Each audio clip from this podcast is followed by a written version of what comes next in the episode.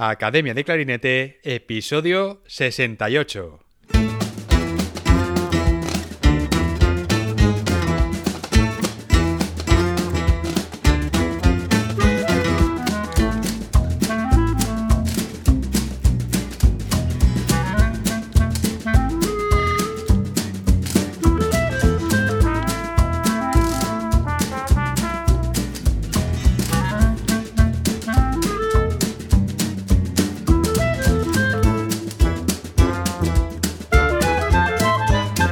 Bienvenidos a Academia de Clarinete, el podcast donde hablamos sobre aprendizaje, comentamos técnicas, consejos, entrevistamos a profesionales y hablamos sobre todo lo relacionado con el clarinete. Hoy tenemos como invitado a Carlos Guy Fernández, clarinetista en The Norwegian Wind Ensemble. Carlos estudió clarinete clásico en la SMUC de Barcelona con Josep Fuster Recién diplomado, se mudó a Santiago de Compostela para ser academista de la Real Filarmonía de Galicia durante un curso con Vicente López como maestro.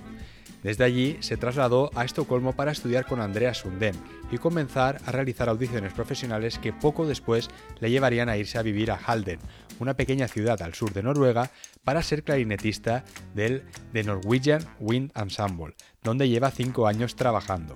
Durante sus años como estudiante ha tocado con orquestas como la Radio de Suecia, la OBC de Barcelona, la Ópera y la Filarmónica de Estocolmo, además de ser miembro del quinteto Da Cap, parte fundamental e imprescindible de su formación como músico con el que ganó diversos premios en España, entre ellos el Juventudes Musicales, el Montserrat Alavedra o el Primer Palau. Pero en la actualidad su rol no se ciñe solamente a la parte clásica del clarinete, pues el jazz, la improvisación clásica y contemporánea y programaciones de música barroca ocupan un lugar prácticamente al mismo nivel en cuanto a programación. Esto le ha llevado a poder trabajar e improvisar no solo con sus colegas en el ensemble, sino también al lado de artistas de la talla de Michael Wolny, Florian Weber, Matthias Eich, Nils Langren, Marcus Stohausen, Erlen Skonsvold o grupo de Gypsy Jazz Hot Club de Norvege, entre otros muchos, siendo Jay Lisne su principal mentor. En este episodio hablaremos de su etapa como estudiante en el conservatorio y en la universidad, hablaremos de composición, de jazz manouche, la profesora que más influyó durante su formación musical, de cómo es su día a día en la orquesta, cuál es el estilo de música que más le gusta y dónde le gustaría trabajar en un futuro. Hablaremos también de la etiqueta de músico de orquesta y por qué hay músicos que acaban hartos, la forma en la que practican la mayoría de músicos y de sus inconvenientes, de bandas sonoras, músicas para videojuegos, música para televisión y publicidad, de la importancia de abrir la mente y de estar dispuestos a hacer cosas diferentes, del clasismo de la música clásica y de muchas cosas más. Y ahora déjame hacerte una pregunta. Si en 17 minutos pudiera mostrarte cómo mejorar la velocidad y la calidad de tu articulación en 30 días o menos, ¿Te gustaría saber cómo hacerlo? Entonces visita academiadeclarinete.com y regístrate gratis para acceder a esta clase y descubrir cómo mejorar tu articulación en 30 días o menos. Y ahora sí, vamos a dar paso a la entrevista. Carlos, muy buenas, bienvenido al podcast. ¿Qué tal, David? Joder, es, es un gran honor estar aquí, tengo que decirlo. Tú sabes que siempre se dice así, no, muy bien, es un gran honor, tal, pero yo realmente lo siento. Eso es como cuando estás en una prueba y te dicen, qué bien tocaste el mozo, no sé cómo no pasaste de ronda. Tal. Pues igual, igual de sincero. Me alegro, me alegro. La sinceridad es mutua, ¿eh? Yo también estoy muy, muy, muy contento. Recíproca, totalmente recíproca. No, de verdad, de verdad, es un, el podcast del clarinete, El chan, chan, chan, chan, chan, chan, chan. Ahí con platillos y todo, copón. Joder, macho, está, está bienvenida. Eh, no ha habido otra igual, ¿eh? Hombre, claro, no es, única. No esperaba menos, tío. Una canción de Mozart así de fondo, ¿no? Esa, la de Memorias de África, tal, es la, la famosa, ¿no? Como tiene que ser. bueno, Carlos, ¿qué te parece si empezamos hablando un poco sobre tus inicios con la música? ¿Cómo empezaste con el clarinete? Cuéntanos de dónde eres. Pues mira, yo soy de Bayona, que es un pueblo que está al sur de Vigo, un pueblo muy bonito, además es muy siempre fue muy turístico y tal. Pero bueno, en invierno son 12, 13 mil personas. Entonces nos conocíamos todo el mundo, hay una banda de música. Bueno, hay dos, hay otra en Belesar, que es una parroquia de, y yo que sé, de Bayona. Y se fundó más o menos alrededor del 95, creo, 96. Ahí a mí, siempre me, a mí siempre me gustó, no me acuerdo cuando me empezó a gustar la música. Mi madre me cuenta que tocaba a lo mejor alguna canción de anuncios o con el tambor hacia la procesión por el pasillo, ¿sabes? Así, de, de pequeño. Yo pedía, un tambor, tal, un tambor, o un piano. Entonces me traían cuando iban a la feria y tal, porque mis padres tienen una ferretería, entonces viajaban de vez en cuando. Y entonces, a partir de ahí empecé a ir a clases de solfeo. Y, y a los, creo que a los ocho años empecé a tocar el clarinete. No sé por qué escogí el clarinete, ¿eh? no tengo ni idea. Pero no sé, yo me acuerdo que me decían, no quieres tocar el violín, tal, porque tengo grabado eso, no sé por qué, porque debía haber poco, ¿sabes?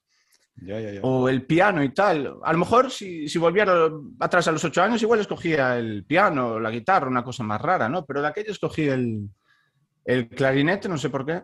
Y, y, ya empecé en la banda al, al, poco y ya desde aquella ya, y ya quedó. Sí, sí. Porque tú ahora, Carlos, además del clarinete, tocas otros instrumentos. Sí, sí, por afición siempre toqué el piano, últimamente la guitarra desde el coronavirus. Yo no sé, te puedo ir soltando así anécdotas pequeñas y tal. Tú puedes interrumpirme como si estuvieras en tu podcast, igual en tu casa, ¿sabes? Sin fallo, ¿eh? Yo te lo permito, tío, y te lo agradezco. no, ahora en serio. Yo qué sé, la guitarra la aprendí a tocar en el colegio. Nunca había tenido una guitarra, por ejemplo. Y sin embargo, pues cuando empezó el coronavirus, justo un día antes yo había comprado un, bajo acústico, ¿sabes?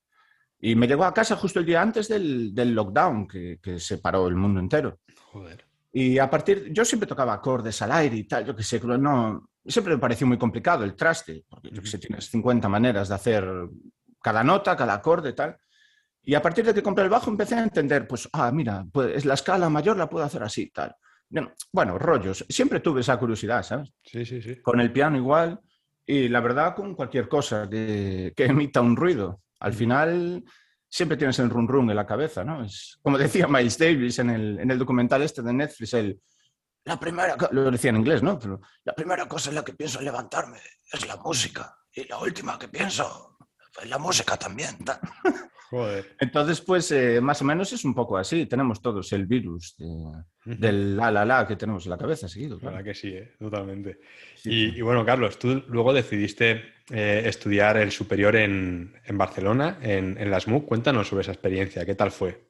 Sí, bueno, maravilloso. Fue los cuatro mejores años de mi vida, creo. Sí, fue, fue brutal. Además, Barcelona, pues, como dice Bogotá, la capital de capitales, ¿no? Ciudad, pues eh, Barcelona como ciudad es, es, increíble, es maravillosa. Yo estaba en. Yo iba para perito industrial, estaba en la escuela de peritos en Vigo, estudiando industriales, tal. Sí, estuve un par de años. El primer año saqué algo menos de medio curso, así, mientras estaba ahí, pues yendo a conservatorio y claro, yo estaba metiéndome en el mundo de empezar a estudiar un poco en serio, porque hasta aquella, el año anterior, selectividad, eh, el clarinete cogió polvo. Y, y, los años anteriores, pues la verdad, pues tampoco me lo había tomado mucho en serio. Me gustaba y tal, pero yo seguía tocando la banda y tal y, nada más. Y entonces, eh, pues planté todo y marché para allá. Sí, sí. ¿Y lo, de perito industrial era también relacionado por el negocio familiar de, tus padres no, o no, tenía nada que ver? No, mi hermana es médico y, mi hermano es teleco. Entonces, pues siempre, yo siempre fui de ciencias, me gustó mucho siempre también. ¿eh? Pero al final, claro, era, era ciencias y, música. Entonces, al final, sí, que es cierto que, yo qué sé, con 16 años ya dejé de entrenar al baloncesto, por ejemplo, porque no me daba las horas del día, ¿sabes? Claro. Y bueno, engordé un montón también. De ahí vienen también un poco mis problemas de así de arriba y abajo con el peso, ¿sabes? De engordar muchísimo. claro, yo entrenaba un montón y jugaba un montón y de repente paré. Estas son cosas que normalmente así no se hablan, ¿no? Pero son secuelas o consecuencias de tener que, pues yo qué sé, pues estar de ocho y cuarto a dos y cuarto en el instituto y después querer estudiar un instrumento, ¿sabes? O irte al conservatorio a, y sonatas de Beethoven en análisis y en armonía tal y en, solfeo y en instrumento secundario no sé qué. Y las horas que le cuando cuando te planteas realmente el run run de bueno a lo mejor puedo estudiar esto pues eh, claro empiezas a meterle un poco de horas y yo ahí ya estaba en el proceso de sonidos largos tal qué era eso ¿no? claro claro claro ya te empiezas un poquito para claro cuando vas a una prueba y sabes que van a ir tropecientos tal pues ya no ya no es como ir a tocar pues, al, concierto de la Plaza del Pueblo, que a mucha honra, ¿eh? no, que nadie me malinterprete. Sí, sí. Pero claro, ya quieres... Y, Carlos, ¿tú siempre quisiste estudiar clarinete o también tienes curiosidad por estudiar otras cosas relacionadas con la música? Pues la verdad siempre, siempre tuve curiosidad por la composición también. De hecho, sigo, bueno, ahora sigo, de esto hablaremos incluso después, pero sigo arreglando y, componiendo así cositas, tampoco muy complejas, pero en su día hice el acceso a composición en Zaragoza. Y, y aprobé de los últimos, o el último incluso. Y como había sacado también plaza, esto es una historia buena, que eh, había sacado plaza también para estudiar clarinete en Zaragoza. Y ya en la entrevista de composición, porque la composición te hacen una entrevista, o te hacían por lo menos en el 2010, claro, ya. Eh, los años pasan, ¿eh? y, recuerdo que hasta la entrevista me preguntaron, bueno, usted sabe que no puede acceder a las dos a la vez, si, si, si entonces, si usted aprueba en composición en clarinete, ¿cuál escogería? Tal, este tipo de cosas, ¿no? Y después me enteré que sí, que sí, que hubo, hubo gente que ese mismo año ya, ¿eh? no, no te hablo ni ah, siquiera después. Sí. Y en el, mismo Zaragoza, claro, ni siquiera en otro centro. Entonces, pues me quedó un poco de pena, porque a lo mejor mi vida ahora sería totalmente distinta. Pero bueno, lo que no aprendí por lo que no aprendí en fundamentos de composición, por decirlo así, yo me quedé, yo que sé, las especies, yo que sé, esas cosas. Después ya nada. composición formal no tengo, no tengo ni idea. Lo que sé es a partir de lo que la biblioteca de Alejandría de nuestros tiempos, ¿no? Que es YouTube y tal, y de escuchar y transcribir. Yo, yo qué sé, a lo mejor estoy escuchando en YouTube y me mola un reel de mm, un guitarrista que, que tocó algo de gospel, tal. Yo que sé, el otro día me estuve transcribiendo una movida para guitarra de un, de una, era una versión de When You Wish Upon a Star de Hot Club de Norveg, que es un grupo de jazz manús, por ejemplo. Y me gustó una versión para guitarra sola. Entonces, pues cogí la guitarra y pum. Escuchas un coro cantar o en los Take Six, creo que se llaman, que son seis, eh, seis señores afroamericanos que hacen unas versiones con armonía cojonudas. Es, es increíble. Y te gusta algo, eh, lo te escribes. Eh, ¿Quieres arreglar algo, como a veces comparto en el canal de YouTube y tal? Pues coges y lo arreglas. Coges la guitarra, coges el piano, coges el clarinete, coges lo que sea o simplemente con el Muse Score te pones a, escribir y punto. y vas aprendiendo. Claro, a ver, así llevo pues 12 años, llevo toda la vida al final. Entonces, pues claro. Qué bueno. Y, Carlos, con toda esta curiosidad que tienes, con todos los estilos de música, la composición, y, ahora mismo, eh, bueno, tu, tu, digamos, vida, mm, tu trayectoria musical tiró mm. más hacia el clarinete clásico. Sí, no sé, la verdad es que no sabría decirte por qué es una de estas cosas así un poco del subconsciente, ¿no? Eh, yo, igual, el, a ver, tanto en Valencia como en Galicia hay mucha tradición de bandas de música, ¿no? Sí. Y mucha gente, no, es superior, tal, oh, este toca el Weber, oh, este hace las terceras de Si mayor a 130, tal, este tipo de cosas, y la boda de Luis Alonso, tal, y este tipo de cosas, yo que sé, al final quizás te empuje un poco, no te empujo, a ver, nadie me empujó a nada, pero es un poco el camino subconsciente de, y lo clásico, tal y tal. Yo a lo mejor, si, si empezara, si tuviera 20 años, como, como cuando empecé el superior, igual me metía a jazz, o me metía a moderno, ¿sabes? Ya, ya, sí que quizás sea un poco la, inercia esa, ¿no? De, estar en pues el mundo ese del conservatorio que al final te va arrastrando un poco a lo que todos hacemos, ¿no? Probablemente. Pero claro, ahora pues sería totalmente diferente, no lo sé. No lo sé. Pero bueno, mi, trabajo también me, alivia un poco esa situación, porque no es un perfil tampoco. Yo no me dedico a tocar pues la sexta de Beethoven y la novena de Mahler y tal, ¿sabes? A veces se hace, pero la mayoría de las veces no. Entonces, pues también me, me alivia un poco el alma, pero me, ¿cómo se dice? Tengo mucho feedback positivo de, de mi trabajo, por suerte, para mí. Es un perfil así un poco diferente del de orquesta tradicional. Ya, ya, ya. Entonces, pues me llena. Sí, sí. Y, Carlos, cuando terminaste de estudiar el superior en la SMUC, eh, ¿qué hiciste después? ¿Dónde fuiste a, estudiar? Pues la verdad es que tuve suerte. Yo lo que no quería era quedar eh, sin, un objetivo a corto plazo, ¿sabes? Que le, le, pasa a cualquiera en cualquier... Sé colegas míos que estudian ingeniería química o que estudian cualquier cosa que a lo mejor un año... Queda, ¿sabes? Yo lo que no quería era eso. Y la verdad es que tuve suerte, porque en cuanto acabé me fui a Santiago a hacer las pruebas. Yo sabía que quería irme fuera a estudiar algo, ¿no? De hecho, estuve pensando en hacer Erasmus mucho tiempo. Sí. Pero como estaba guay con el quinteto y tal, y fue con el quinteto, de esto también podríamos hablar siete podcasts, pero el quinteto fue, yo la mejor profesora que tuve fue mi profesora de quinteto, ¿sabes? Y mira que estudié con Fuster, con Andreas, con, Vicente López en Santiago, estudié con un montón de gente que, que estoy orgullosísimo y agradecidísimo, ¿sabes? pues yo qué el mejor profesor, la mejor profesora que tuve en mi vida fue mi profesora de música de cámara, que es la señora Dolores Chiralt, que es oboísta en la OBC, ¿no? En Barcelona. Eh, ¿Qué estaba diciendo? Cuéntanos, cuéntanos sobre el quinteto. Sí, sobre el quinteto. Eh, empezamos en el segundo superior. Me escribieron por el Messenger, por ni siquiera era Messenger de aquella, era el propio Facebook, ¿te acuerdas? Sí, sí, es verdad, verdad. Y aún existía el Messenger, el antiguo. y, y me escribe, Carlos, ¿quieres venir a nuestro quinteto? Tal, porque no sé si había un clarinetista que se iba o que iba a hacer otro grupo, no sé, no me acuerdo ya. Y le dije, sí, claro, yo ya los, nos conocíamos todos, ya nos iba entre las clases teóricas y que alguna vez nos habíamos ido de fiesta y tal, pues ya, guay. y, y, desde aquella empezamos, empezamos a dar clase con, con Loles y, y la verdad es que empezamos a ir a concursos y tal, pero no por el hecho de los concursos, sino por el, por el querer aprender y querer subir el nivel. Y yo creo que en gran parte hoy soy músico por, por, por haber estado, por haber hecho todos esos años de quinteto. Eh, pasábamos más tiempo nosotros juntos que con nuestras familias o con nuestras novias o novios o lo que fuera. Era, nos convertimos como en una familia, la verdad.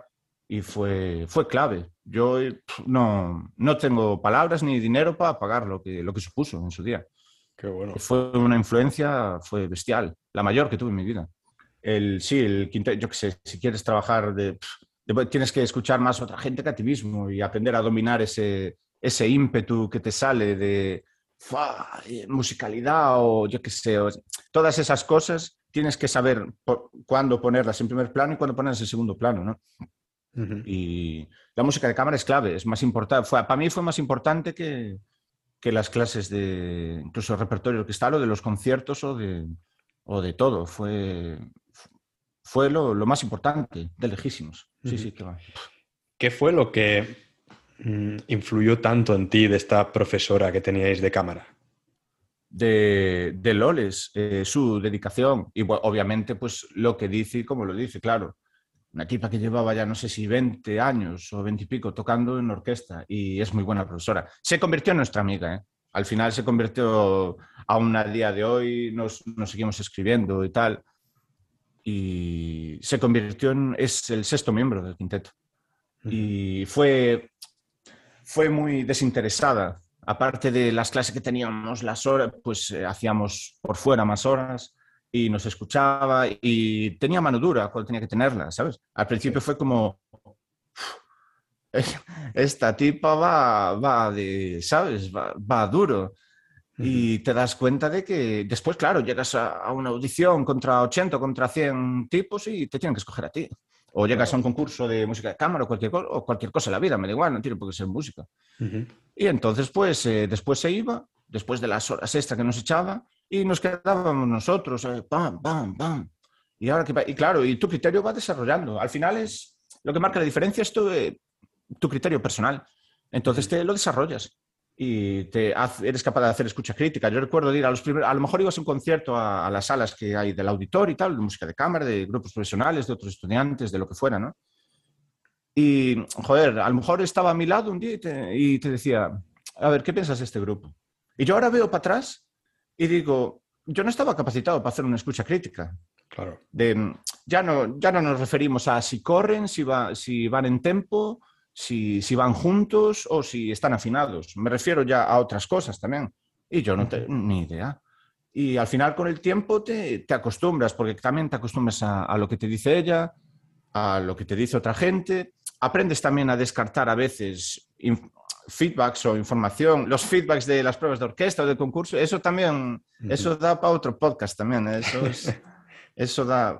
Y te acostumbras a, la, a, la, escucha crítica al final. Y claro, al final, coño, somos, si somos músicos o pretendemos trabajar de músicos, no podemos hacer la misma escucha que, que puede hacer pues, mis hermanos o mis padres cuando, ay, qué bonita la del otro día, o cuando estás estudiando Stravinsky y te dice, deja de tocar eso y toca algo bonito, ¿no? que llevas ahí una hora trayendo con eso que me, que me, vas a, que me vas a conectar los dos oídos por dentro, ¿sabes? Sí, sí, sí. claro, es, no, no, puedes, no puedes quedarte ahí. Tienes que, tienes que ir un poco más allá. Y al final ya te queda para toda la vida, claro. Después, pues estás en la discoteca y estás haciendo la misma escucha crítica porque es consciente y no puedes no, puedes no hacerla. Al final te queda el run run ahí, el, el run run de, el combustible que nunca se, agota. Igual, es, igual que es tu pasión, es un poco tu condena. ¿A, ti, no te pasa, Carlos, que a lo mejor dices, voy a, voy a escuchar un poco de música así para, para relajarme, ¿no? Para, en plan distendido. Algo así que tú, para, para no pensar, para intentar no pensar, y es imposible, es como que estás continuamente pensando en las notas que están sonando. Eso es, eso es una cruz. Puedes estar como estuve en el funeral de, de tu abuelo y sabes que el organista cambió una nota, o sabes que uno del coro está desafinado, o sabes que estás haciendo un examen de integrales en el instituto con 17 años y pasa una ambulancia y sabes pues, la nota que es, o sabes que, yo qué sé, tío. Eso es, es así, es así, va a ser así siempre. Y se abre una puerta y, y después suena algo de fondo o estás yo que sé, haciendo cualquier cosa, tío. Y hay música de fondo, estudiando algo de letras o de lo que tal, y no puedes concentrarte. Siempre tienes que estar en silencio. Aun cuando me ponga a leer hoy, me pongo a leer pues, cualquier cosa y tengo que estar en silencio. A veces cojo estos cascos que llevo ahora con cancelación de sonido, ¿sabes? Porque si no es imposible. No, verdad, ¿eh? hay manera. A mí me pasa que a veces veo gente, por ejemplo, que, que para estudiar o para, para leer se ponen así música de fondo que no puedo. O sea, necesito estar en silencio porque a la mínima me, voy a la música enseguida. o sea, me distraigo con eso. Mis hermanos se ponían Friends todo el rato pues, y yo no sé cómo, cómo carajo hacían. Porque no, pues, ya no es solo la música, ya también son los diálogos o lo que sea. Pero el, no sé, con música es, es, lo peor, claro. Y cuanto más la conozcas o más técnica sea o más tal, peor. Es añadir gasolina al fuego. Exacto. Sí, sí. Y bueno, Carlos, vamos a hablar ahora un poco de, tu etapa cuando decidiste salir fuera de España a estudiar. Eh, que de hecho nos conocimos en, Estocolmo, estudiando, estudiando allí. David, está aquí muy formalito y muy tal, pero David, es, un, es un guasero, ¿eh? va, sí, sí, joder. Bueno, Nos conocimos en Estocolmo en 2017. No, en 2015, 2015. 2015, ¿no? Empezaste, empezaste tú, que yo te terminaba, bueno, tendría que haber terminado ese año, lo que pasa es que al final no, no, terminé. Sí, ya estabas, estabas trabajando en Olbor, ya. Em, empecé, justo me llamaron en, octubre o por ahí, y mm. lo que iba a ser para dos meses y que yo tenía pensado volver, al final, bueno, fueron dos años. Sí, Entonces ya directamente Germán me dijo, no, no, tú aquí ya no, no, no vuelvas. go home, go home. sí, sí, tío. Estábamos en el edificio viejo del conservatorio, porque ese conservatorio lo... estaban, estaban, haciendo el nuevo. Estabas en una cabina estudiando y de repente eso, ¡bam! temblaba todo y estaban ahí, pues eh, poniendo los cimientos del nuevo, después estaban tirando abajo el viejo, había, había unas obras del copón, sí. Esto es verdad, es verdad. De acuerdo. Entonces, tú sí que viviste el, nuevo, el edificio nuevo. Sí, el segundo año que estuve allí. estuve dos años en Estocolmo. Claro, claro. Bueno, ¿y qué tal tu experiencia allí en Estocolmo? Pues la verdad es que es que bien, no fue mal. Eh, a, nivel, a nivel de clarinete y de tal. Yo llegué allí con. Yo a Andreas lo había conocido en Santiago el año anterior. Y empecé a tocar el repertorio, el Mozart, tal, y me dice, eh, you do auditions, tal. Yo, eh, no. Y entonces me contestó, you should. Entonces ya dije yo, bueno, pues eh, se acabó, ¿sabes? Y entonces, a, fuego. Y esto fue, no sé si en marzo o en febrero del, del, año mismo de las pruebas, no sé si al mes o a los dos meses ya iba a hacer las pruebas allí. Entonces yo ya fue como el clic interno y dije, mira, se acabó tanto eh, y prepararse y preparar. Porque yo también iba a clase con Iván Marín, en la, el de la Sinfónica en Coruña, en Galicia. Iba a lo mejor cada dos semanas o cada mes, tal. Y decía, ¿cuándo estaré yo preparado? ¿Cuándo estaré yo preparado? Ese rollo mental, ¿no? De eso también podríamos hablar siete podcasts. ¿Cuándo estaré yo tal? Y en aquel momento dije, se acabó, pum, ahora voy a, fuego. Y hice la, hice la prueba allí, eh, me, mudé a Estocolmo y ya desde el primer momento ya empecé a...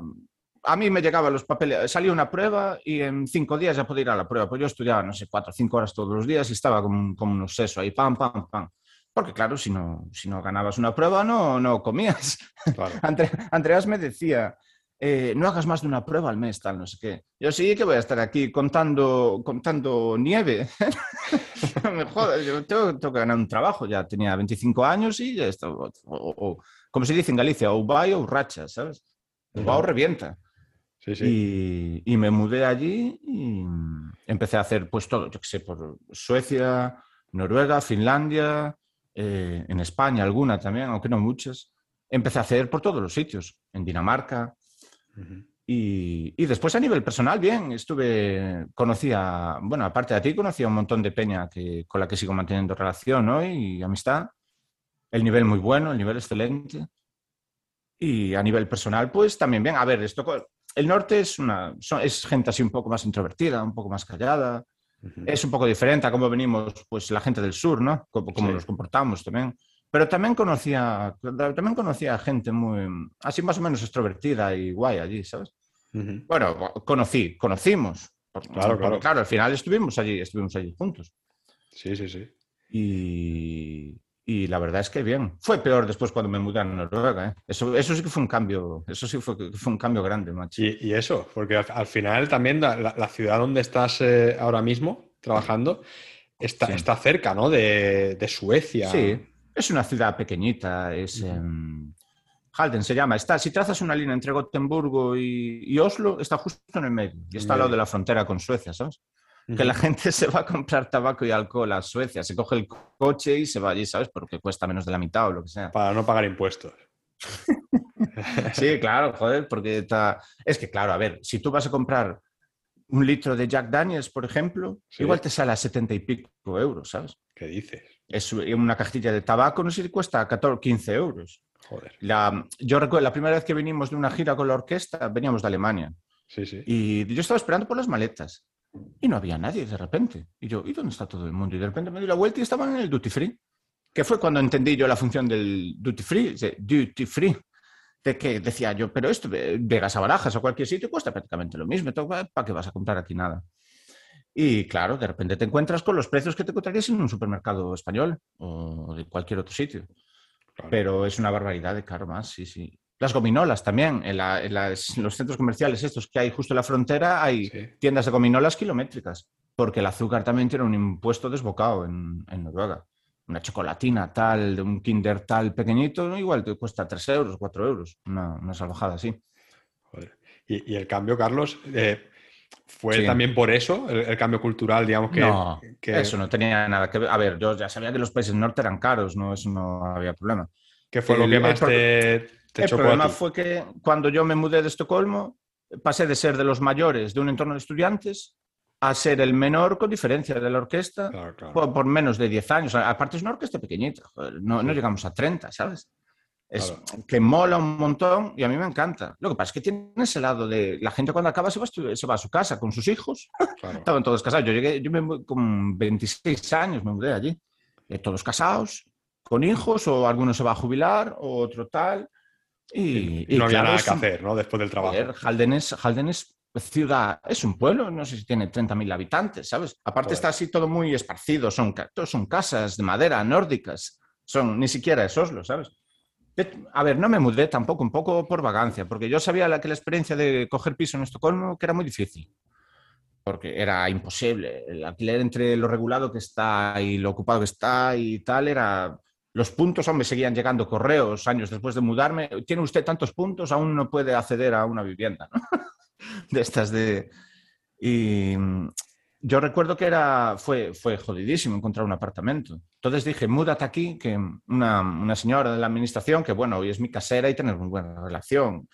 Y, el marido me dijo, mira, la planta de abajo de mi casa la, la, tenemos libre, puedes mudarte ahí si quieres, tal. Y lo cogí y ya está. Y después, como hasta el coronavirus, pues a lo mejor cada dos, tres semanas eh, viajaba. Yo me pasé dos años y pico yendo a mi casa solo a visitar a mis padres y a estar con ellos y ya está. Y después empecé a, hacer algo de turismo, sí. Empecé a hacer algo de turismo y, después ya llegó el coronavirus y ahí ya se paró todo.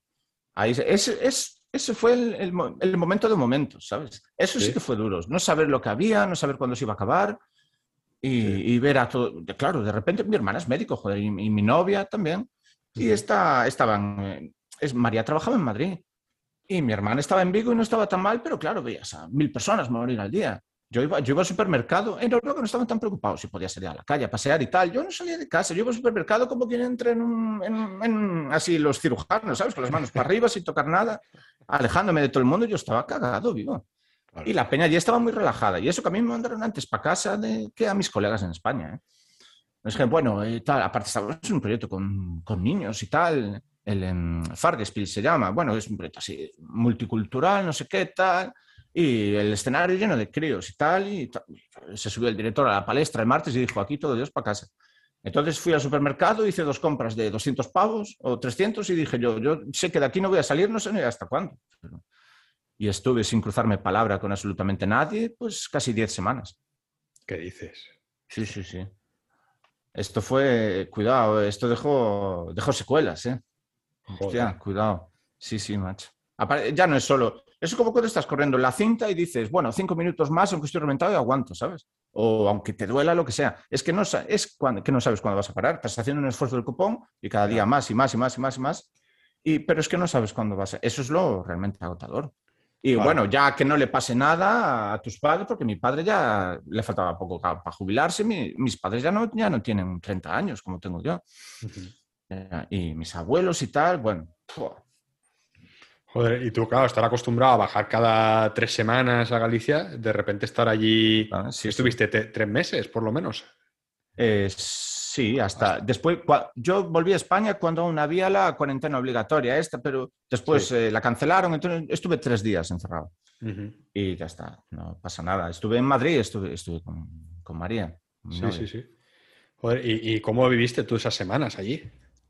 Pues yo, claro, yo estaba súper en forma y tal, con todo el tema de... Mm, yo, iba al gimnasio seguido, porque Jardín tampoco es, eh, tampoco es el para, no sé, no es Madrid, que tienen una vida cultural, hay cosas y hay, y hay bares y conoces a gente y tal, pero no es lo mismo. Entonces yo iba mucho al gimnasio estaba, me puse como un, como un alfiler. A mí fue la primera vez en mi vida que se me marcaban los abdominales y todo. Decía yo, pero bueno, ¿esto, esto qué es? ¿sabes? el, Aquaman aquí, y, claro, de repente él fue más mental que otra cosa. Y ya, claro, por supuesto, un pie en el gimnasio ya no lo ponías porque estabas cagado de miedo. Y después, bueno, ya cerró todo y claro, el, rollo mental, yo empecé a, comer galletas ¿ya? y, a, estar ahí haciendo videollamadas, tal, te, te ves unas cervezas, no sé qué, tal. Yo me, puse como. Ahora volví a ir al gimnasio, pero engordé, fuá, no sé si engordé 20 y pico kilos. Sí, sí. A ver, mido un metro noventa, para que no lo sepa. No es, no es tanto como si fuera un retaco de. como si fuera un niño, pero, pero es, es una barbaridad. Y esto viene todo interconectado pues desde la adolescencia, desde que dejé de entrenar de repente y me acostumbré a comer de todos. Sí, sí, sí. Y eso te, pasa factura a todos los niveles, ¿eh? incluso cuando la No es solo, no es solo, no es solo de, yo qué sé, de que, de que de repente tienes que usar cuatro tallas más, ¿sabes? De todo. Entonces, ahora bien, ahora de vuelta, guay. Has dicho, Carlos, que esto también te afecta a la hora de tocar el clarinete. ¿Cómo, te afecta a ti todo eso? Pues porque estás, te cansas más, la respiración te cuesta más y estás, cuando estás en forma también y dejas de estudiar una semana o dos semanas porque estás de vacaciones, coges el clarinete y a los tres días estás otra vez, estás a tope, ¿sabes? Y si, porque se regenera todo antes, yo no sé qué es lo que pasa. Y, y, cuando no estás, cuando estás dejado, te cuesta, te cansas mucho antes, estás reventado, no puedes centrar el sonido, no puedes soplar, no puedes, no, es, no tiene nada que ver, tardas semanas en ponerte, en ponerte a tono otra vez. ¿Y, desde la orquesta te dieron flexibilidad para tú poder volver a, casa? ¿O estaba totalmente todo parado allí? ¿No había ningún concierto ni programa a la vista? No, después el comité de programación se reorganizó muy rápido y empezamos a grabar cositas de música de cámara, pequeñitas, con un escenario preparado para, claro, no nos podíamos juntar muchos y, poco a poco fue recuperando. Después eh, fue a más, fue a más, fue guay, hasta que llegó la Omicron. Y entonces, pues después ya, pues ahí se paró otra vez. Y después poco a poco se volvió a recuperar hasta ahora, que ahora ya es normal. Y sí, ahora, ahora bien. En su día se, se cerró todo. Hasta el, en el verano de 2020, un poquito antes empezó a recuperar, pero estaba todo parado. Absolutamente parado, sí, sí. sí. Y antes has comentado, Carlos, que, la orquesta donde trabajas no es una orquesta así sinfónica, ¿no? que solo toca clásicos, sino que es una orquesta que toca más repertorio. ¿Qué, qué programas, qué tipo de, música tocáis? Pues por suerte y gracia para mí, se toca de todo, tío. Por ejemplo, eh, esta última, estos últimos dos programas, por ejemplo, estuvimos, eh, nos juntamos la sección de cuerdas de, la orquesta de Karlstad en Suecia, que está a unas tres, cuatro horas de, de Halden y de Oslo también.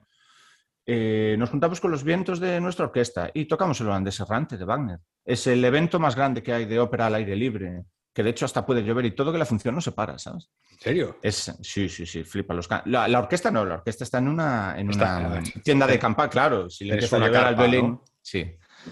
Pero, pero los cantantes y el público van todos preparados. Ya, normalmente hace bueno, ¿eh? y además prácticamente no se hace de noche, empieza a las 10 de la noche las funciones. Y es en un atardecer continuo, es, es precioso. ¿eh? Mis padres vinieron este año y María, porque era, es, yo les dije, tenéis que venir a esto.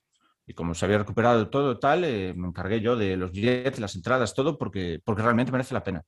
Y antes de eso, por ejemplo, la semana anterior habíamos estado en el El Philharmonie, en Hamburgo, con Matías Aik, lleno hasta la bandera, y estuvimos tocando sus temas, ¿sabes? Y es jazz y música moderna, e incluso yo, yo tuve un solo pequeñito en un, en un blues y tal, y, y, joder, es que a mí eso me lleva, me, me, a, mí, a mí eso, eso es mi pasión, me lleva el alma. Yo, sé, yo si pudiera hacer una lista con toda la gente con la que pude trabajar desde que estoy en la orquesta, es, es flipante, tío. Es, yo trabajé desde, con grupos de jazz manouche hasta todo tipo de, de jazz, de música moderna, eh, incluso teniendo, porque claro, como a mí me mola hacer solos y más o menos me adapto, no significa que yo sea músico de jazz, ¿no? Ni que tenga transcribo a Peña y hago, y hago cosas, pero no es, no es lo mismo que si, claro, que si te metieras, pues un superior llevaras 20 años tocando jazz, ¿no? Pero más o menos veo el perfil. Entonces, pues te dan un poco para adelante. Y yo, pues como me dan para adelante, pues le doy más para adelante, ¿sabes? Uh -huh. Y entonces, pues al final haces un montón de cosas variadas. Claro. Yo esa sensación de ponerme delante de un pianista como Michael Bulney o, o Florian Weber, que hicimos hace poco, con, hacemos improvisaciones en, en directo, ¿sabes? Eh, Santits Music se llama es música en tiempo real. Y yo ponerme delante de un pianista y no solo que, te, que proponer tú cosas y que él reaccione, sino que él te propone cosas y tú reaccionas a él. Entonces estás componiendo sonatas en directo, ¿sabes? Y lo, lo, mejor no es eso, es que trabajas con otros perfiles de gente que pueden hacer lo mismo que tú. Y a la vez, pues también te pueden hacer un solo, yo qué sé. Nuestra flautista, por ejemplo, estuvo en la ronda final de la, creo que era de la ópera en, en Oslo. Y, y, a la vez, pues eh, se pone a improvisar con el pianista en, cuando estamos en, el, yo qué sé, este tipo de cosas. Y, claro, y, joder, para mí eso no hay dinero que lo pague. Uh -huh. También se toca mucha música original para, para Blues Ensemble, para Ensemble de Vientos, se, se, toca transcripciones de todo, se hace, se hace de todo, tío. Es, es, si me, es, parece que escogí yo mi trabajo. Sí, sí, sí. Parece que los que me dicen en una lista, escribe lo que quieres hacer en tu trabajo. Y, joder, macho, es una fortuna. A, ti, a ti, Carlos, ¿qué, ¿qué, tipo de música es la que, la que más te, te atrapa? A mí, de todo. Pero si, si, me pones una pistola en la cabeza y me dices, dime una o dos, pues te diría el jazz manouche, el jazz gitano, el gypsy jazz, y, el, y la música cubana, tío. De, le fastidio el Spotify a, a mi novia y después le aparecen en los más escuchados, yo que sé, le aparece Alain Pérez, Celia Cruz, yo que sé, todo, lo que, todo lo que yo escucho, ¿sabes? Le aparece The Lost Fingers o le aparece el um, eh, Hot Club de Norveg, que es un grupo de Gypsy Jazz, o le aparece el trío... Um, ay, no me, bueno, no me sale ahora. Yo qué sé, música de jazz gitano y música cubana, tío. No sé, tiene algo, tiene algo que es como si me diera la vuelta al corazón. Uh -huh. o sea, yo, si, si, mañana tuviera la oportunidad de ir a tocar tumbados en el piano a un grupo de música cubana, plantaría todo y me iría. Te lo prometo, tío. Es, es, algo que me puede. Y bueno, a ver, después, yo qué sé, el jazz en general me, me chifla, me, me uh -huh. encanta. A lo mejor de las, de las músicas más normal, a lo mejor una sinfonía, yo que sé, un Mahler, un Tchaikovsky, algo tal, a lo mejor en algún momento alguna sinfonía de Beethoven también me, me despierta ese, ese, mismo espíritu. ¿eh? Uh -huh. es, pero, pero no sé, tío. No sé, sí, que, los... que no, no, no, te gustaría estar haciéndolo siempre, todas las semanas, sino que te gusta no, sí, ir, ir totalmente, cambiando. Totalmente, totalmente. Totalmente, uh -huh. macho. Sí, sí, sí. Fue. Para mí es un, no es solo un alivio, es, bueno, es una fortuna, claro. Claro, claro. Y de hecho, Carlos, hace unos días eh, subiste un, un vídeo eh, de un arreglo que hiciste de, para clarinete y guitarra. -huh. ¿Qué es lo que, lo que arreglaste? Sí, es, eh, es una. Está inspirado en una canción de. En una canción, Jesús. Es un, es un tema de Ernesto Lecuana. Se llama. Bueno, está inspirado, es un arreglo de ese tema. Lo que quiere decir. Eh, y la negra bailaba, se llama. Es, está inspirado. Yo, cuando en la época de los CDs y de los casetes, había un, tenía un CD de Paquito de Rivera. Y en una de esas canciones había una canción con bajo, bongos y el clarinetti. Entonces empezaba Paquito. Y yo no sabía cómo se llama, porque claro, yo qué sé, te hablo de hace 15 años. No sabía ni cómo se llamaba. Y con el tiempo descubrí que se llama Y la negra bailaba. Y descubrí que era una canción de Ernesto Lecuona para, para piano. Está escrita para piano. Ahí tiene partitura, pues como si fuera una sonata de Beethoven, igual. Y siempre me gustó, siempre me gustó. Y, un día me salió que sé, pues yo en casa a lo mejor estoy en el sofá y cojo la guitarra o como me siento al piano tal y me pongo, a lo mejor se me pasan tres horas o cuatro horas, pero esto desde, desde siempre, desde pequeño. Y, a lo mejor me sale una idea o algo tal. Pues ese, el principio de ese arreglo me inspiré en, en Extremo Duro. Por ejemplo, tú fíjate qué conexiones de, de, la canción de salir, beber, el rollo de siempre, tal. Empieza así con un punteo rollo, ¿sabes? Con cuerdas, ¿sabes? Y dije, pues, ¿y si hago esto con... Y yo, ah, pues esto podía ir bien con Y ya, Y claro, a ver, yo que sé, en, una tarde, en un par de horas, un acompañamiento de eso lo puedo tener. Lo que pasa es que estudiarlo con la guitarra me puede llevar semanas o meses. Claro, claro. Pero me mola hacerlo porque Claro, los primeros vídeos a lo mejor que yo toco con guitarra, yo vengo de tocar acordes al aire y punto, no tenía ni idea. Y claro, que después de unos años puedes tocar una cosa así, no significa que yo vaya a ser guitarrista ni vaya a ser a ganar la vida de guitarrista, pero siempre me gustó. Cuando, cuando tocas instrumentos que no son el tuyo, em, te salen cosas que no te... Por ejemplo, ese arreglo no me podría haber salido jamás con un piano. Y cosas que toco en el piano no me saldrían nunca con la guitarra, ¿sabes? Entonces, o con el clarinete, o con, cualquier, o con la melódica, o con la flauta que estoy a, tocar ahora, o no, porque son, cada instrumento es como si se presta, y estoy convencido que es, en vez de un piano, un piano electrónico, que no, que no es un piano de verdad, si un piano acústico te, te, trae otras ideas que no te trae un Rhodes, o que no te trae un Wurlitzer. Eh, cada instrumento te da unas cosas, y las limitaciones que tiene, o las ventajas que tiene, Mm, te, hace hacer, no tienes por qué tener una técnica perfecta, ni, tienes que tocarlo como si fueras Jacob Collier, ¿no? Pero mm, sí que te da, te da unas inspiraciones que no te dan otras. Por eso me encanta tocar otras cosas. Yo me podría poner ahora en la mesa a hacer el, hacer el tonto, el payaso. Hay que, eso es importante Hay que, hablo muchísimo, tío. Se me vienen las ideas. Tú sigue, hay que, Hay que mm, hay que conservar un poco ese espíritu de niños, de, hacer el tonto un poco permanentemente, no siempre, pero conservar esa frescura, ese, eso lo vi yo y lo tuviste que ver tú también cuando me mudé a Estocolmo. Yo veía gente en el superior hacer cosas, tocando un concierto de Weber o tocando un Mozart o tal, que decía, pero esto, tío, ¿cómo puedes hacer? Y mm, cosas fuera de estilo, fuera de lugar. Y es, es una...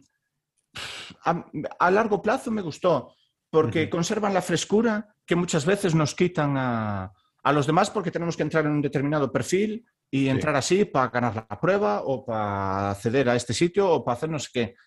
Y al final parece que estudiamos para ser librerías MIDI, que, le das a la tecla y suena perfecto en el sitio tal. Y hay que conservar esa frescura. Y esa frescura se, conserva a todos los niveles todo el rato. Es como el sentido del humor es ver las cosas de una manera que los demás no la ven. Para reírte o para componer o para, o para crear cosas. Da igual lo que sea. Carlos, vamos a seguir hablando ahora de esto, pero, pero antes vamos a escuchar el arreglo este que has comentado antes. Yo creo que ahora es un momento, ¿verdad? Hay que suscribirse, ¿eh? hay que suscribirse y darle a like y compartir. lo que lo tienes en el canal de YouTube, ¿no?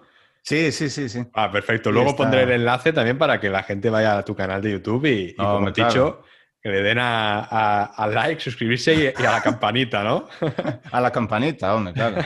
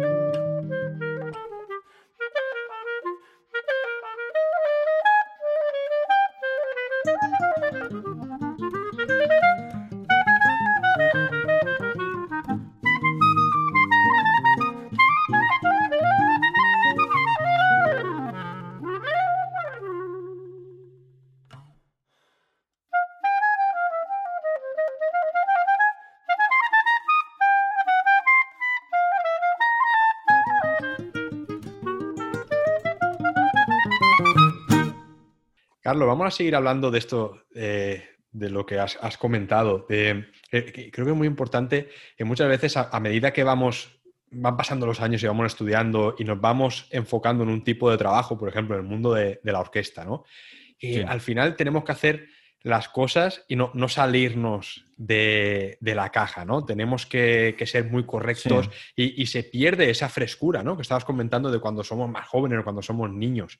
¿Cómo, lo has vivido eso? Yo acabé hasta el gorro de... Yo me pasé años sin, tocar el Mozart o...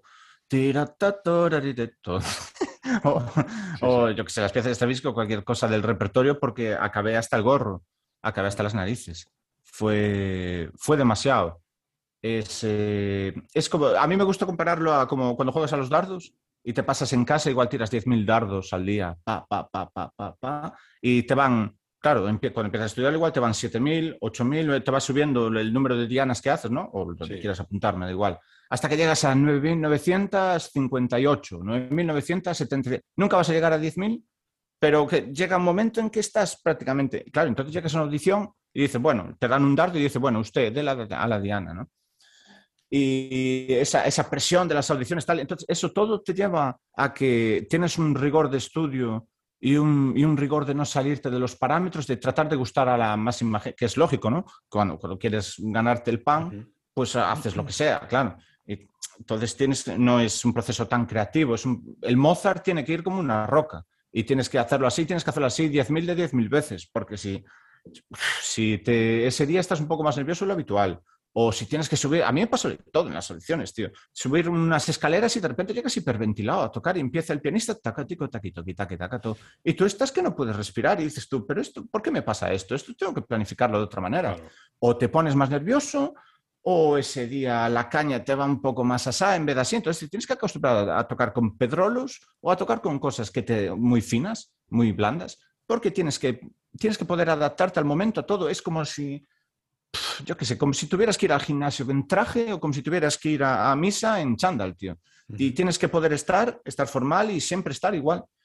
Porque, porque si no te va a poder la presión siempre. Y cuando estás contra 80 más o 100 más, pues apaga y vámonos, claro.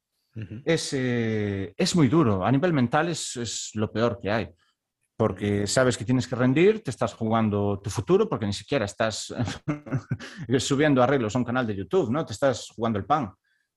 Y cuando llegas a casa le das brasa hasta que, hasta que te sangra el labio.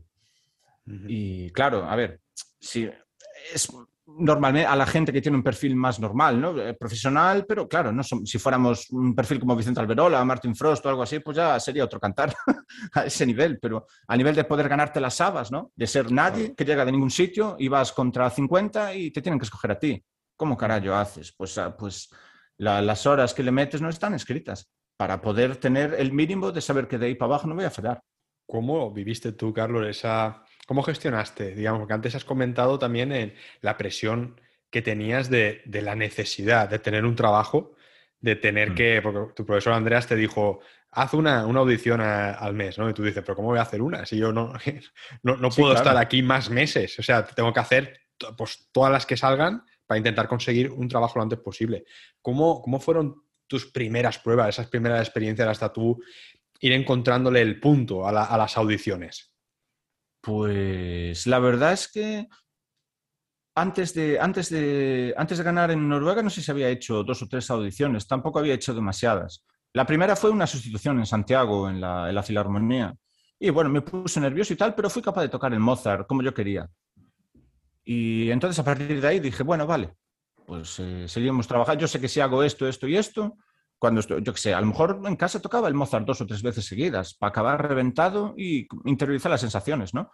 E, es al final cuando te tore, sol, re, si, re, re, do, re, sol, re, si, re, fa, re, sol, al, al, final eso te sale, o el do, si, re, do, mi, re, do, si, la, so, si, la, do, si, la, so, fa. Y la emisión del sol. Y ahora echa el aire para para que no te salga cuá o para que salga la línea, el fraseo, tal. Al final, eso todo lo, lo acabas interiorizando a, los meses o a los años. Eh, se trata, se trata más del aspecto mental, de poder... Es como la fobia a los ascensores. No puedes subirte a todos los ascensores del mundo, pero puedes subirte a un montón de ellos para, para, poder acostumbrarte, ¿no? Y es un trabajo mental, porque al final en, el ascensor cabes y estás y no hay ningún problema, no pasa nada.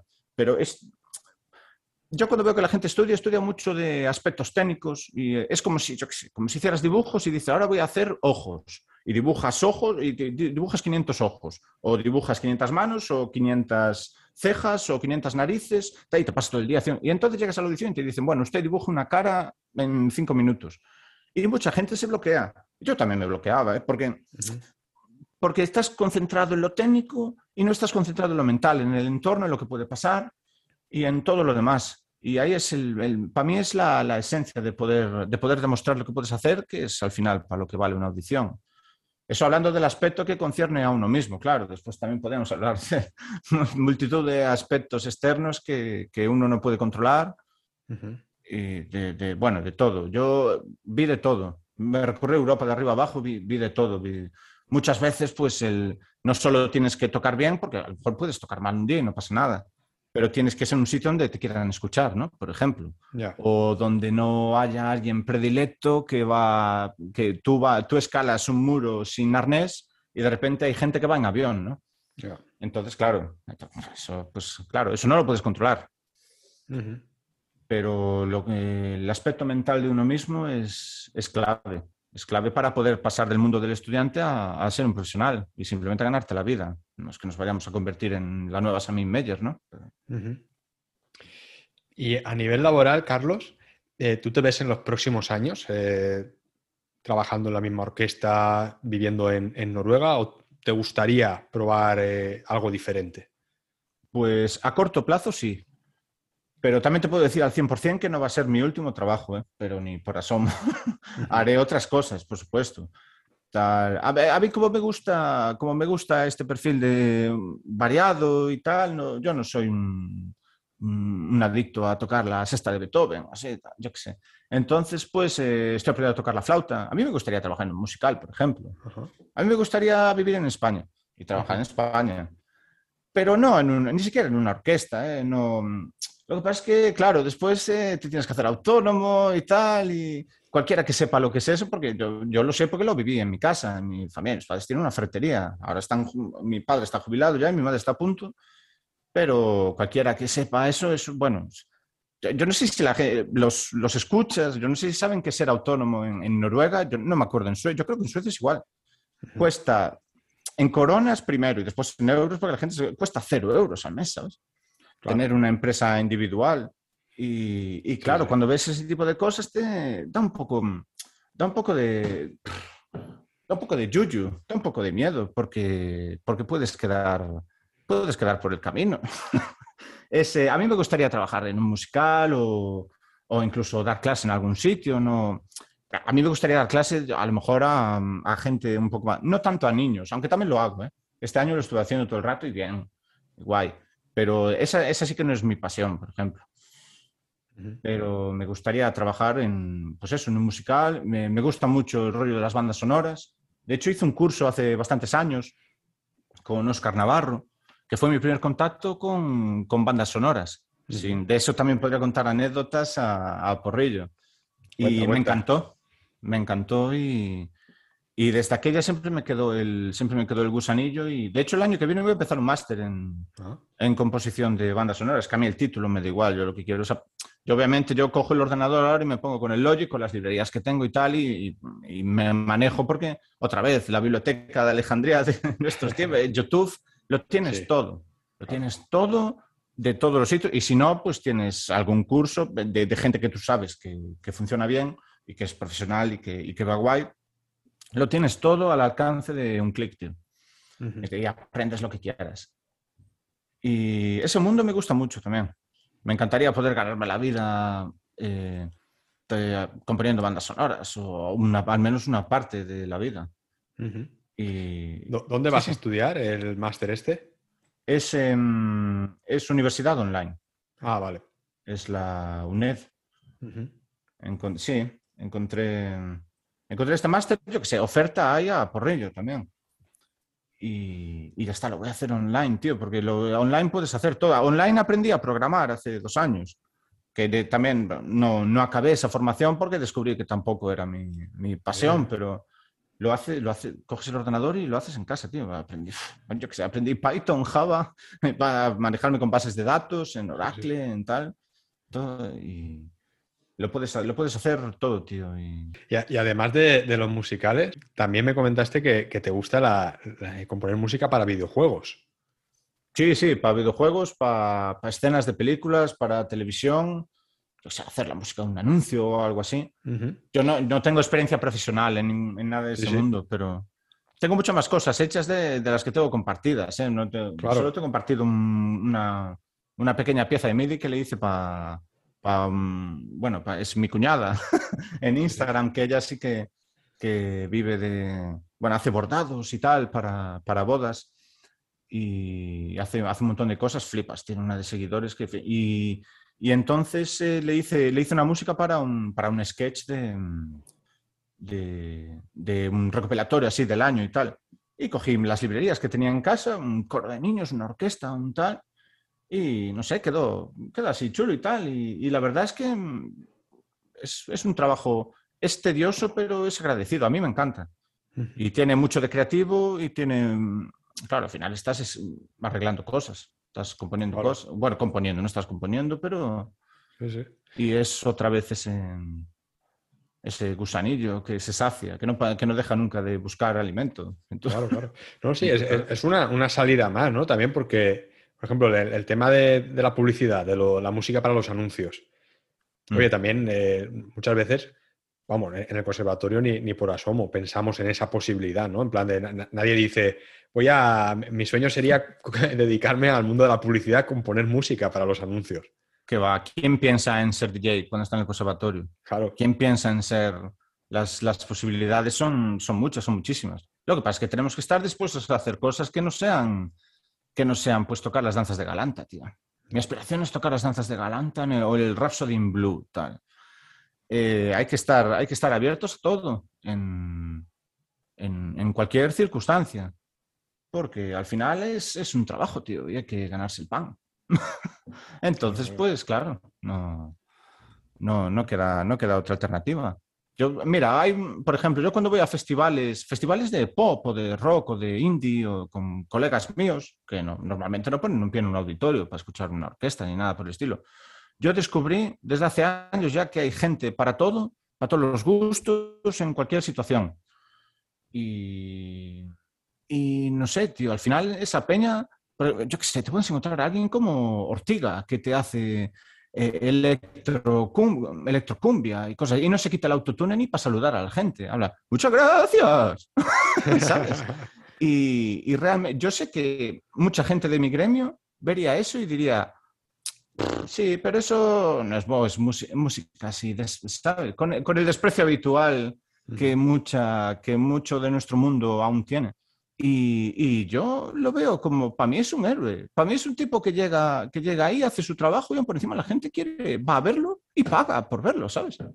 Y a veces hay que, hay que verse en el espejo y tener los pies en el suelo y decir, y, y a nosotros muchas veces no. O sea, yo cuando dejé de ser ingeniero industrial para, para estudiar clarinete, ¿quién está dispuesto a, pagar por lo que yo hago? ¿O qué, estoy yo dispuesto a hacer para poder ganarme la vida en vez de, en vez de tocar pues, el homenaje a Falla, ¿no? O en vez de tocar el homenaje a Kodali. Hay que, hay que, abrir, hay que abrir melones, abrir eh, nuevos debates y, quitarse de prejuicios y verse al espejo y estar dispuesto a hacer muchas más cosas de, de, las que a priori, pues sobre todo cuando estamos en la carrera, ¿no? En el mundo universitario, cuando eres joven y tal. Joven de todo, me refiero cuando eres un niño y estás con la, con la cabeza imbuida en el, sí, ahora el Mozart, y vas a casa y te pasas cinco, por vire, vale, vale, vire, vale, vale, ¿no? esas cosas todas, o sí, la música clásica, la música de verdad, tal, bueno, todas esas paridas, ¿no? muy, muy habituales en nuestro entorno, ese clasismo, tal. Sí, sí, totalmente, Carlos. La verdad que estoy de acuerdo con todo lo que estás diciendo porque yo creo que en la, en la música clásica tenemos muchos prejuicios no es como. muchísimo se queda corto, tío. Sí, ponemos muchas barreras. no solo para. Ya, las barreras no las ponemos nosotros mismos y, y se las ponemos a los demás, tío. Para, que, vengan a. Hay, una cosa que me, a mí me encantaba: que Lorenzo Coppola, que daba clase en, en, las MOOC, daba, no sé si sigue dando, supongo que sí. Eh, comentaba las audiciones todas, hacía todo abierto y comentaba todo, tío, y, y la gente lo entendía. Y molaba un montón las audiciones comentadas, eh, conciertos abiertos, explicando, explicando lo que hay, porque lo ves de otra, de otra manera y no teniendo la mentalidad de, uh, aplaudió entre movimientos, uh, y te giras, ¿no? Pa, no aplaudas, que no se aplauda entre movimientos, no me fastidies, tío. Eso, a mí me parece increíble. O el, incluso algún director vi yo darse la vuelta porque la gente estaba aplaudiendo, pero ¿qué cojones haces, tío? No me jodas. Estás colgado, que no ves que la gente está viniendo a verte. ¿Qué quieres? Que no vengan mañana. No porque no va a venir él ni nadie a quien le diga el concierto. No, no, ahí no vayas que no puedes aplaudir, no puedes a nada por encima que te está aplaudiendo. Porque podía levantarse y marchar. Yo qué sé, ese tipo de cosas, ¿sabes? me, da mucha rabia, tío. a mí me da muchísima rabia. me, viene a la mente ahora, me acuerdo en, en Arjus un, concierto que tocaba el oboísta de la orquesta, eh, tocaba como solista un concierto de Mozart para oboe y orquesta y estaba tocando, terminó el primer movimiento, pero de esto que dices que impecable, que terminó de tocar el primer movimiento y es que la gente hasta se puso de pie a aplaudir. Y la gente mm. consciente de que era, de que había terminado solo el primer movimiento, ¿eh? porque el, programa pues, estaba, pero es que yo, me acuerdo también de estar escuchando en el público y de, ponerme a aplaudir, pero decía, es que nunca había escuchado en directo a alguien transmitir tanto en, tan poco tiempo. Mm. Y eso yo creo que, es digno ¿no? de, reconocerlo y decir, oye, vamos a lo que te he dicho, ¿no? esa, tradición de, oye, pues si hay que aplaudir ahora porque el, chaval lo está haciendo increíblemente bien, pues se aplaude. Pero, pero si se trata de eso, macho, si se trata de que te emocione, da igual que estés escuchando Strauss que que estés escuchando a Gigi D'Agostino, tío. Se trata de que te emocione. Y si te emociona y te sale a aplaudir, aplaudes, tío. eso de lo impostado, lo así, ay, la corbatita aquí, bien colocada. Qué paridas, tío, qué paridas. Estamos rodeados de paridas, ¿eh? Qué tontos somos, tío. no me fastidies, tío. Tenías que estar dando las gracias, tío. Que, que, eh, la gente cogió parte de su tiempo y lo, lo, invirtió en ir a escucharte a ti, tío. En vez de ir a escuchar a otro, en vez de irse con, con su familia o con su tal a, tomarse el vermut, tío. Yo qué sé. Y que ser mucho más agradecidos, tío. Muchísimo más. Y Carlos, esto que has comentado antes, por ejemplo, del tema de las bandas sonoras y la música también MIDI y electrónica, ¿cómo ves el futuro de, la música? Por ejemplo, ahora para muchas grabaciones, ya sea de videojuegos, de películas, se utilizan en algunos sitios orquestas, pero en otros em, es música MIDI directamente que, parece que sea una orquesta en vivo tocando. Tengo una anécdota buena. Esto fue en 2012, cuando hice el curso con, con Oscar Navarro, aparte de otros muchos ejercicios e historias que hicimos, hubo un momento en que nos dijo, bueno, quiero que escuchéis este corto y que me digáis si esto es una grabación de, orquesta o es simplemente con el ordenador. Y éramos todos, o éramos estudiantes de superior, o había algún profesional, no sé si era de, o de tocar, o de composición por allí. Bueno, éramos todos músicos formados, ¿no? Con, estábamos en ello. Acabó el corto y dijimos, esto es una orquesta que es una cojonuda, tal. Era todo MIDI. En el 2012 ya. Y, y después ya nos empezó a explicar que a lo mejor en, en un estudio que, pues, que puedes tener eh, si cuatro trompas a lo mejor dos trompas las tienes por MIDI, ¿sabes? Y entonces tú estás con los cascos escuchando eh, las dos trompas que te entran más las dos que están grabando con el micrófono y entonces eh, te salen las cuatro y no lo puedes distinguir. Es increíble. Es, por un lado es increíble y por otro es, es también un poco ¿a dónde llegaremos? ¿Cómo será dentro de 100 años? Pues, pues, yo creo que hay un elemento humano que no se va a... Si se supera ese elemento humano, el menor de nuestros problemas va a ser la música, porque, porque podrán impostar cualquier, cualquier sentimiento, cualquier, entonces pues ya estaremos bajo el dominio de las máquinas. Mm. Eh, la música sería el menor de nuestros problemas, pero, pero es absolutamente increíble. Eso mismo, yo tengo librerías media aquí con las que hago, hago cosas y tal, y, ni siquiera son las mejores librerías que puedes encontrarte en el mercado. Y puedes poner en YouTube, puedes buscar lo que quieras. ¿eh? Hay gente que se dedica a hacer mock-ups, que se llama, pues te cogen y te tocan, yo qué sé, piezas orquestales clásicas, eh, intros de series, eh, te hacen de todo. Y claro, también tiene, es un instrumento, ¿no? Tienes que saber manejarlo, pero hay, hay resultados que no te los puedes creer. Es absolutamente increíble. Qué interesante todo esto. Y, bueno, Carlos, ahora eh, estás de vuelta en España para, estas, para el verano, para las vacaciones. ¿Cómo se plantean los próximos meses?